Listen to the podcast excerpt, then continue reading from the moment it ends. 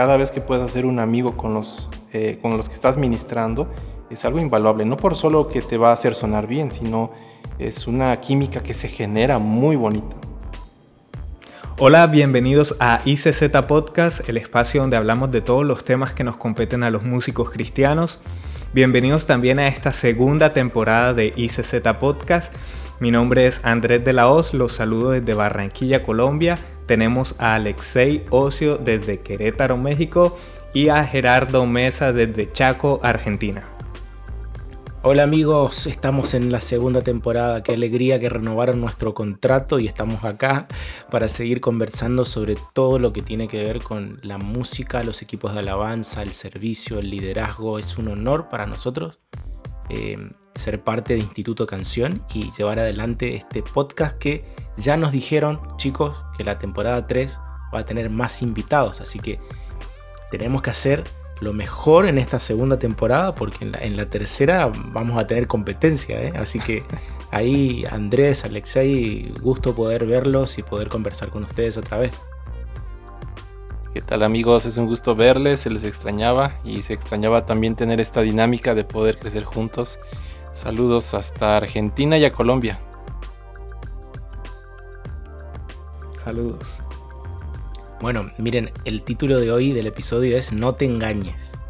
Eh, ¿Y saben de qué se trata? Se trata de, algo que nos pasó en la temporada pasada, cuando veíamos que las opiniones de las personas, de los músicos, con respecto a, cómo sonaba el equipo de alabanza, claro, a la hora de grabarlo, porque con esto de la pandemia había que grabar, había que, escucharse y, ensamblar, y muchos conocieron multipista por primera vez, edición de video y todo claro, escuchaban su voz, su instrumento muy distinto a lo que, a lo que les parecía a ellos mientras cantaban o tocaban. Y eso es algo que nosotros que, estamos en lo que es producción musical y que tenemos experiencia, sabemos que, hay ahí un, tiempo de adaptación una vez que uno se empieza a escuchar.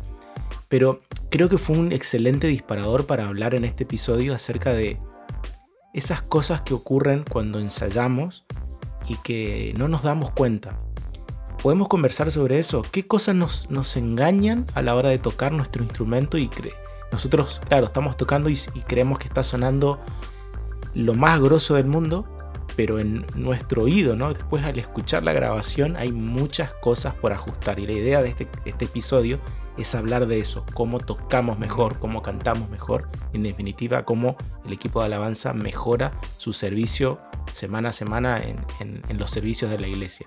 Amigos, Alexei, Andrés, ¿qué creen ustedes que pueden ser cosas que a veces no, nos engañan a la hora de ensayar? Uy, muchísimo, muchísimo. Yo me, hablas al respecto de poder estar ensamblando o, tocando, ensayando y me acuerdo de los miles de errores que he vivido y que he visto en, amigos y compañeros. Eh, creo que una de las más, más feas es y voy a partir de ahí a ver cómo nos va. es cuando crees que estuvo increíble y bajas así alegre, no, y todos te miran y dicen, no, o sea, estuvo horrible. Y así, ¿qué pasó? Como, ¿qué, qué onda? ¿no? Y ahí sientes que Dios ya no te llamó, que los ángeles te abandonaron. Y dices, ¿qué, qué, debo hacer para mejorar? Entonces, eh, yo creo, y, ahí, si puedo decir algo que pueda servirles a todos, es eh, dos cosas. El, el sonido, el preparar el sonido, estar bien a gusto y bien contento, bien cómodo con cómo te escuchas y escuchas a todos. Quizás tome un poquito de tiempo, pero no hay nada como estar cómodo haciendo algo que, sabes que va a salir bien porque está, está bien revisado en los detalles, ¿no? Y lo otro sería entender el momento. Eh, yo he visto amigos con grandes capacidades musicales y todo y estar tocando, haciendo cosas mientras alguien está orando, compartiendo y era como un distractor, ¿no? Quizás es un poquito más entender los tiempos, pero va, va referido a todo. Si el, espacio, el, momento es crear un ambiente de intimidad, de confianza, pues hay que, hay que bajarle a, las, a las siete modos que te sabes y pues no, o sea, no, no, no te sacas todo eso, sino ir como con paso lento, siguiendo al que está al frente, ¿no? Creo que ahorita me viene eso y si me acuerdo ahorita lo compartimos, pero sería fundamental, ojalá puedan todos ponerse de acuerdo con lo del sonido y entender los momentos. Sí, yo, yo creo, bueno, yo considero que hay dos cosas que uno también debe tener eh, muy en cuenta eh, al momento de tocar en vivo y es que Lo primero es que lo que estamos haciendo en vivo es el resultado de un ensayo previo. Entonces tenemos que procurar estudiar demasiado en nuestras casas, repasar muy bien las canciones, aprendernos las partes que nosotros tenemos para que cuando estemos en vivo tocando eh, podamos hacer las cosas de la mejor manera y no nos vaya a pasar que creemos que estamos haciendo las cosas bien y después escuchamos la grabación y, mm. ok, no me salió tan bien. Y lo segundo que yo siento que es bastante importante y es que nosotros mismos podamos ser autocríticos, ¿sí? Pero no una autocrítica enfermiza en la que nos demos duro, nos desanimemos y, y queramos, de, queramos dejar eh, las cosas tiradas, eh, sino una autocrítica que, que, sea eh, primero amable con nosotros mismos, y, pero que sea sincera que sea sincera. Debemos ser sinceros, entender si miércoles ya nos escuchamos, eh, no nos gustó cómo sonamos, bueno, qué cosas debo corregir, qué hice mal, dónde fue que, que ocurrió la equivocación para no volverla a cometer en, la próxima ocasión. Esos son mis dos consejos. Muy bueno, eh, hay mucho por... Voy a sumar algunas que pensaba mientras ustedes hablaban, pero después vamos a, profundizar en, lo que mencionaron. Em, yo pienso en la adrenalina de tocar en vivo, y eso a veces como hace que nos aceleremos en el pulso, en el tempo y también en el volumen, en la intensidad. Sé que el uso de secuencias, sobre todo ahora que la mayoría de las congregaciones tuvo que forzosamente usar la tecnología, imagino que habrá ayudado mucho el uso de secuencias. Felicitaciones por aquellos que ya lo venían usando desde antes, porque ayuda muchísimo. Em, y obviamente en la práctica del instrumento, como decía Andrés, en el ensayo, no solo el ensamble, sino el ensayo previo individual, el uso de un clic, de un metrónomo es, es muy bueno. De hecho, deberíamos todos siempre practicar con un clic, con un metrónomo. Y pensaba en eso, ¿no? En, en el furor de tocar en vivo y cómo eso a veces hace que tapemos a un compañero yo que soy sonidista también, estoy de los dos lados. Conozco la, necesidad del, músico de escucharse su instrumento más fuerte o claro, pero también como, como sonidista no puedo darles a todos porque cómo encontrar el equilibrio, ¿no? Y si uno me pide más, le doy más, el otro me pide más, termino dándole volumen a todos en el monitor, en el retorno, como le dicen en, como le dicen en Colombia, en México, monitoreo, ¿sí? Retorno. Sí, monitoreo. Bueno, ¿qué pasa? Se empieza a subir todo y, resulta que no, no, no suma. Entonces eh, pienso en eso, en tocar tranquilos, relajados, no con una intensidad eh, mayor de la necesaria. Eso también nos va a ayudar a cuidar los matices durante la canción. Si arrancamos tocando con todo, ¿qué margen tenemos para, para subir la intensidad en los momentos que la canción lo requiere? Y luego el pulso, ¿no? De, de ojalá que todos en la experiencia esta de usar secuencias se hayan acostumbrado, pero los que todavía no usan un metrónomo van, a tener esa tentación de, acelerarse, ¿no? Em, Alexei, ¿puedes profundizar algo en lo que dijiste? Me, llamó un poco la atención esto que, que decías. ¿Puedes darnos un ejemplo de algo, eh, un ejemplo práctico de algo positivo para corregirlo, digamos? Claro cuanto al tema de, audio, les ha tocado seguramente acá, hemos recibido invitaciones y en los años que estamos ministrando, llegamos a un lugar y la, típica que te dice, no se preocupe hermano, aquí está el teclado, todo, ustedes tienen todo, nada más lleguen y ministren y al final hay cena. Y dice, ya la hicimos, no tengo que llevar nada. Y llegas y encuentras un teclado, ándale, no te engañes. Llevas un tecladito de Hello Kitty, ¿no? Así como que y esto con esto vamos a ministrar y una guitarra que le faltaba una cuerda o todas oxidadas y dices que, que no, aunque tengamos todo el corazón del mundo, esto no va a sonar tan bien como pudiese ser. Entonces, ese es un punto. Ahorita me acuerdo los super memes vívidos que hemos tenido. Eh, el tema del, sonido. Eh, confiar de que se escuchaba y después bajar. Yo me acuerdo que varias veces en la iglesia incluso eh, bajar del, escenario, del púlpito y uno decir estuvo bien y, gente que comentas que no se te escuchó nunca, pero te veías muy feliz, ¿no? Entonces como que, oh, es ese asunto de estar asegurados de que te vas a escuchar y vas a poder escuchar a los demás, a los demás el monitoreo que tú mencionas. Eh, yo recuerdo hace muchos años cuando empecé en el Evangelio, eh, era un lujo tener monitores. O sea, realmente era un recontralujo que te pongan una, una caja, una bocina delante y puedas escucharte. Prácticamente era como tu cristianismo, ¿no? Tenías que llevarlo en fe y si escuchaba bien y si no, este, pues gloria al Señor. Hoy en día creo que tenemos muchas herramientas y recursos y hay mucha más gente estudiada en el sonido. Eh, antes, bueno, mis experiencias es que eh, el que estaba en el sonido no necesariamente tenía habilidades musicales, sino que quizás en algún momento se compró una super radio en su casa y como que le movía ahí y pues tú le sabes más y, y entrale a hacer el sonido. Entonces, eh, hoy en día creo que hay muchos recursos, hay mucho, mucho conocimiento y puede ayudar el conversar. Y, ahí les damos un tip. Yo, si les puedo decir a los músicos de, de quién tienen que hacerse súper amigos es del sonidista literalmente, o sea, eh, invitarle todo, decir, estás bien, qué necesitas, eh, ser súper eh, amables con ellos porque no están ahí como acá en México se dice chalanes, que están como siervos, ¿no? A ver, están hasta abajo, sino está, están siendo equipo. Y, y pero yo recuerdo haber hecho la conversación en eso, ¿no, Alexei? Porque total, que te interrumpí, pero sé que lo decías en chiste, ¿no? Pero qué importante de, de hacerlo sentir parte del equipo de alabanza también, porque el sonidista nos va a poder decir. Eh, es más, eh, el sonidista sabe que hay un botón, el, PFL en cada, el PFL en cada consola es escuchar cada instrumento por separado. Eso está muy bueno para, para que nos cuente cómo sonamos, qué hay que ajustar. Así que ahí me, dio risa lo que decía, porque yo soy sonidista y ahora entiendo por qué me trataban bien. No, mentira. Eh, pero qué bueno de conversar, ¿no? De, lo que uno siente que está sonando en vivo, pero del punto de vista en ese caso de, del sonido. Y lo que decías del equipamiento también.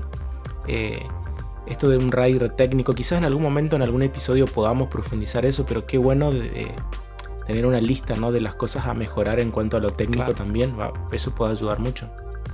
Claro, y, no sé si sirva, pero me gustaría contar algo con respecto a lo que estoy diciendo, realmente es importante. Nosotros en algún tiempo teníamos un grupo y salíamos a ministrar y en este ámbito de servir a Dios a veces había ofrenda, ¿no? Que ah, aquí hermanos, muchas gracias. Yo me acuerdo que teníamos un tiempo un sonidista buenísimo, buenísimo. El tipo había eh, hecho sonido en el Estadio Azteca, en lugares grandes, o sea, eventos grandes, y lo invitamos y viajaba con nosotros a iglesias chiquitas o eventos y recuerdo un viaje que él canceló, tenía trabajo esa semana y canceló por ir con nosotros. Y en ese viaje no nos dieron ofrenda. Yo estaba así como, híjoles, con todos ellos yo estaba a cargo del grupo. Y dije, pues, brothers, discúlpeme, este, esta vez no hubo, pero fue para el Señor y todo. Sí, sí, no hay problema. En el siguiente viaje, a las semanas, eh, el sonidista no pudo ir y ahí nos tocó una súper ofrenda, o sea, una buena ofrenda. Y yo me acuerdo que nos sentamos con todos y dijimos, es que él sigue siendo parte del equipo, hicimos eh, lo que le correspondía y en un sobre se lo entregamos y dijimos, bro, gracias por lo que hiciste de corazón. Esta vez tú no estabas presente, pero sigue siendo parte del equipo. Y yo me acuerdo su cara y me dijo, nunca alguien jamás me había hecho esto. Eh, realmente ustedes me hacen sentir parte, ¿no? Y ahí, ahí siempre estuvo con nosotros, em, con un corazón siempre dispuesto. Y yo me llevo eso, o sea, cada vez que puedas hacer un amigo con los, eh, con los que estás ministrando, es algo invaluable, no por solo que te va a hacer sonar bien, sino es una química que se genera muy bonita. Qué linda historia. Más allá del dinero, sabemos que es el gesto de acordarse y de, honrar la labor, ¿no? Y Andrés, ¿qué, ¿qué consejos nos darías de estas cosas que vos veías que no nos tenemos que engañar? ¿Qué consejos prácticos se te ocurren para, para dejar como, como un tip, como un consejo? Bueno, eh, yo personalmente insisto en, aquello de, ensayar, de saberse las partes, de tener bien claro qué es lo que vamos a hacer. Eh, una anécdota de algo que recientemente me pasó. Y es que con una de las bandas de la iglesia, de pronto la donde están los chicos que no son tan experimentados, eh, fuimos a grabar a la iglesia. El pastor nos dice, ok, quiero una canción nueva eh, nosotros le dijimos, bueno, pastor, pero entonces déjenos eh, repasar la canción unos 15 minutos antes. Él dice, dale, no hay problema, estamos ahí repasando, pero en eso nos dicen, listo muchachos, tenemos que empezar a grabar, ya eh, dejen de repasar, vamos a, empezar a grabar, hacen el conteo regresivo y tocamos la canción. Cuando terminamos de grabar ese, ese, ese servicio, lo que nosotros pensábamos fue como que, nos fue mal, ok, sí, lo reconocemos, nos fue mal, pero después cuando vimos el resultado, ya cuando eh, grabamos un jueves, no hubo mucho tiempo para que el ingeniero de sonido editara eh, el audio, lo trabajara. Y cuando vemos el resultado del sábado decimos, no, fue horrible. o sea, no decimos no fue mal, sino no fue horrible. Y, fue el asunto este de, de, llegar sin ensayar una canción, sin sabernosla, llegar a, a tratar de montarla en 15 minutos es es imposible, es algo que no va a ocurrir, entonces es bien importante que estudiemos, que repasemos eh, para que no nos pasen este tipo de cosas, para que después no estemos diciendo, ok, yo creí que soné bien, pero no soné tan bien. Sí, este es mi consejo. Muy bueno.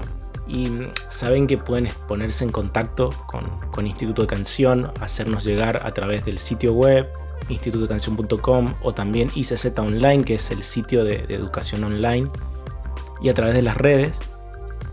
Dudas, preguntas, consultas, comentarios, porque queremos seguir hablando de, estas situaciones, queremos hablar de, cosas que suceden en, las reuniones, en, la música, en la alabanza, en el ensamble y poder acercarles consejos. Yo algo que quiero mencionar antes de una nueva sección que vamos a inaugurar ahora, que les voy a dejar a Alexei que, la presente.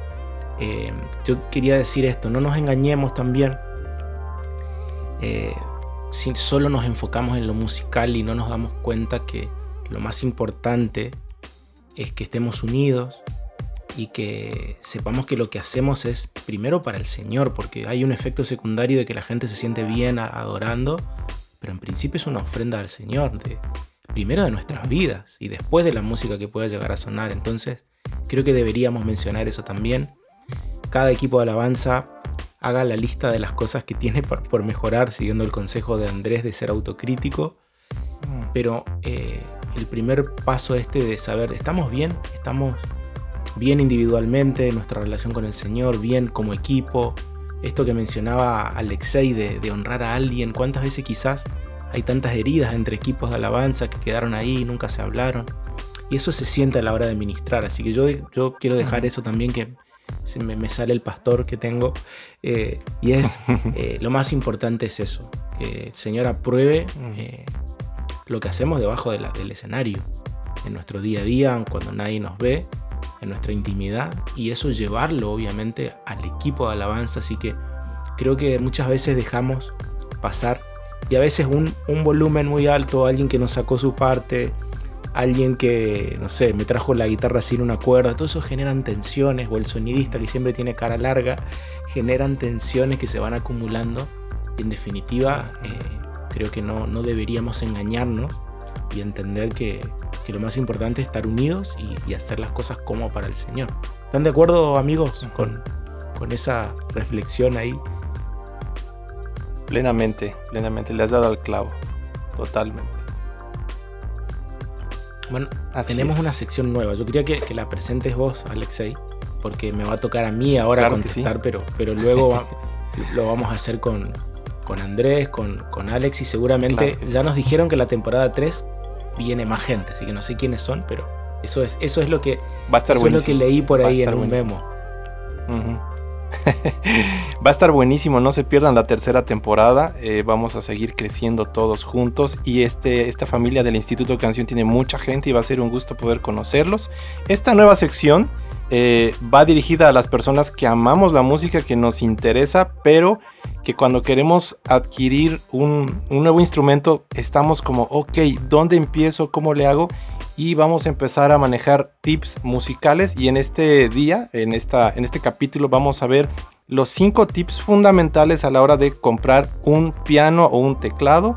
Muy importante porque eh, la tecnología nos da muchísimas opciones. Entonces Gerardo nos va a ayudar con este, este espacio. Así que Gerardo, ¿cuáles serían tus cinco tips para comprar un teclado, un piano, ya sea nuevo, usado? ¿Cómo, cómo le hacemos en esta parte? Bueno, eh, a mí me toca ser el pianista acá en el, en el equipo.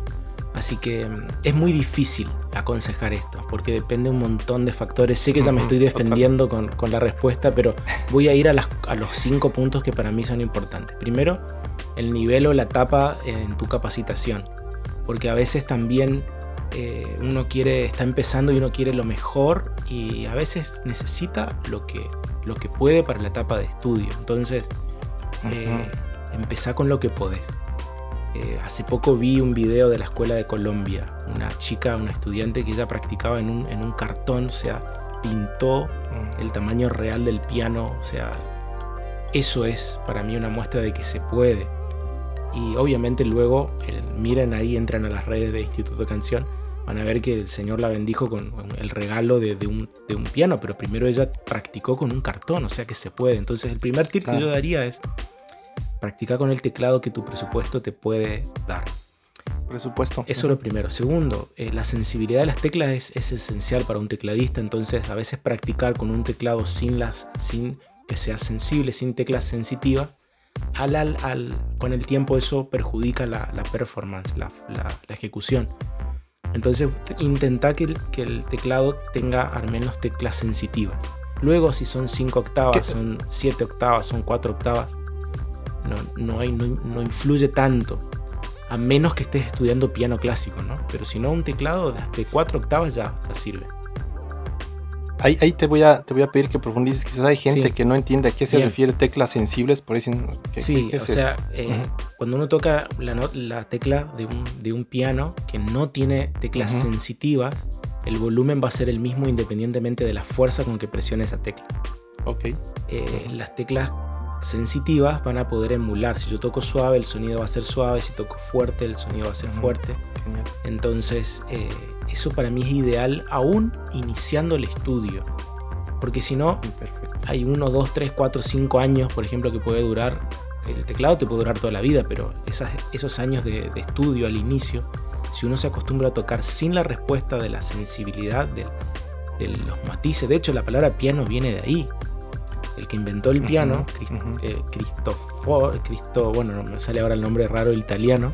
eh, claro, el, el piano forte era el nombre que él le puso, Cristofori creo que era porque significa suave, fuerte. Piano significa suave. Esa es el- la traducción. Eh, y el antecesor del piano no tenía eso- es- esa posibilidad de tocar suave. Entonces es esencial en un instrumento como el teclado, el piano, ese aspecto. ¿no? El otro tip que yo daría es eh, no enfocarse tanto en las marcas, porque por ahí... eh.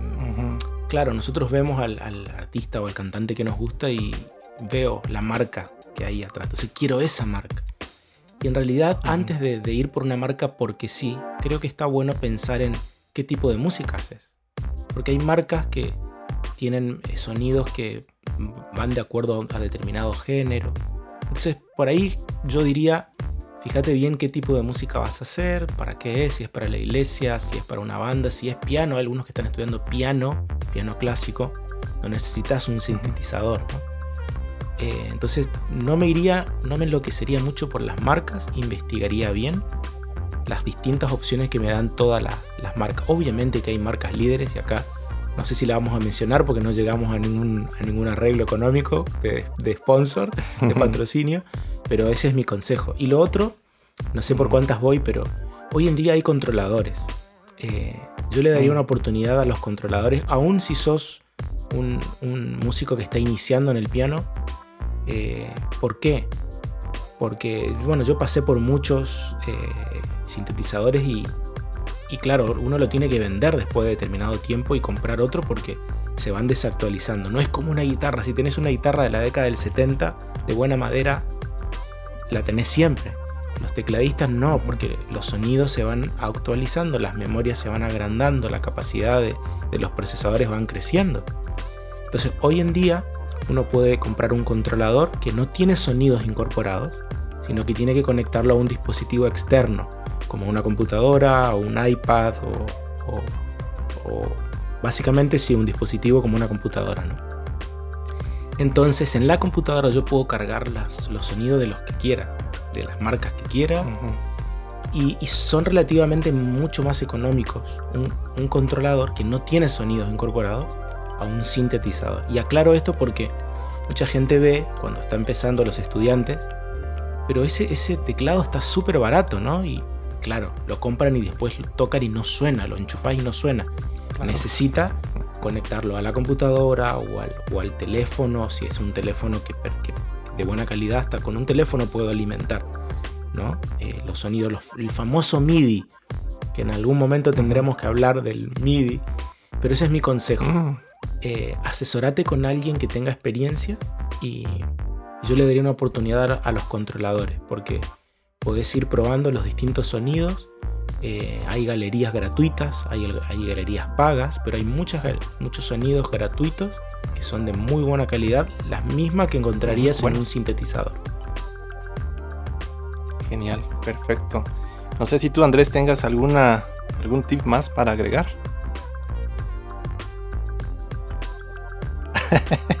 Yo quisiera mencionar dos. Eh, no soy pianista, pero me ha tocado tocar el, tocar el teclado en algunas veces en la iglesia. Y quizás no tenga tanta relevancia, pero sí es importante el peso del instrumento. Ah, si estás pensando ir a la iglesia, ministrar, viajar, y tu teclado pesa más que la batería y todo, así realmente es algo muy complicado. Tienes que tener en cuenta, no sé qué piensas, Gera, si vas a tocar en vivo o en estudio este, cuántas octavas, tal vez, ¿no? No, sé si sea algo complicado, si vas a vivir. Tengo anécdotas para contar. Este, y el peso de las teclas. Tengo anécdotas para contarte. Mi, primer teclado era, me, hacían bromas mis, amigos porque era como un ataúd, aparte tenía todo un, un, oh. estuche de madera, o sea, era...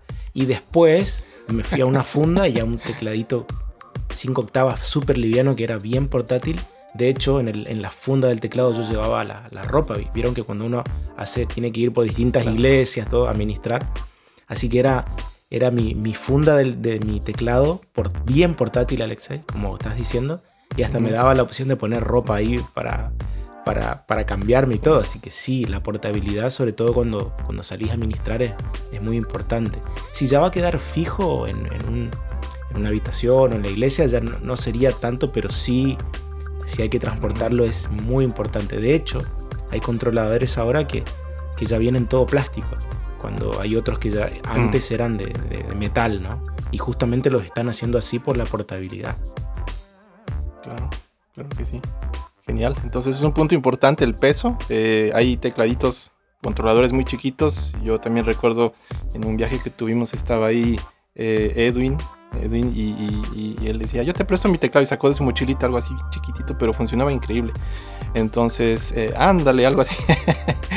ayuda mucho, ayuda mucho. Eh, que podamos tener en cuenta eso, amigos. Entonces, para cerrar esta parte, eh, esperamos que les sirva. Importante a la hora de comprar un instrumento, un piano específicamente, saber primero el presupuesto con el que cuentas, porque puedes pagar un dineral por algo increíble pero sería o endeudarte o tal vez no alcanzar a esa meta, algo que puedas pagar que tenga teclas sensibles, sensitivas, eso es importante, que identifique si vas a trabajarlo en estudio, lo vas a mover mucho por el cuestión de peso, eh, también el asunto de, los sonidos, considerar que los puedes comprar, así que no es necesario que te compres algo que tenga 110 eh, mil sonidos y que no ocupes todos, que no los uses todos.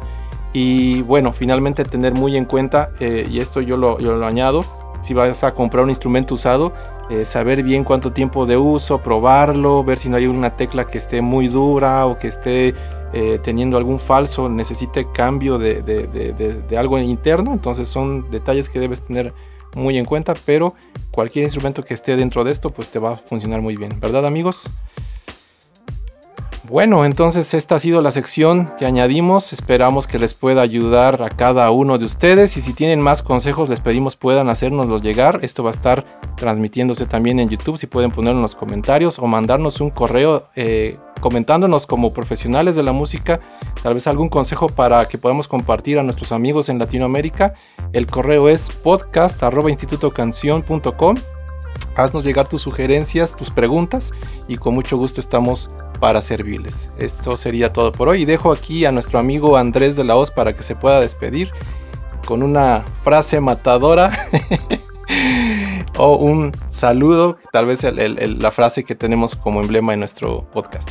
Ok, ok, bueno, eh, gracias por estar aquí, gracias por escuchar ICZ Podcast y recuerden, Dios quiere usarte y nosotros queremos que estés preparado. Gracias por escuchar ICZ Podcast un espacio realizado por Instituto Canción Global y dirigido a los equipos de alabanza de la Iglesia Hispana. Si tienes opiniones o preguntas, escríbenos a podcast.institutocanción.com.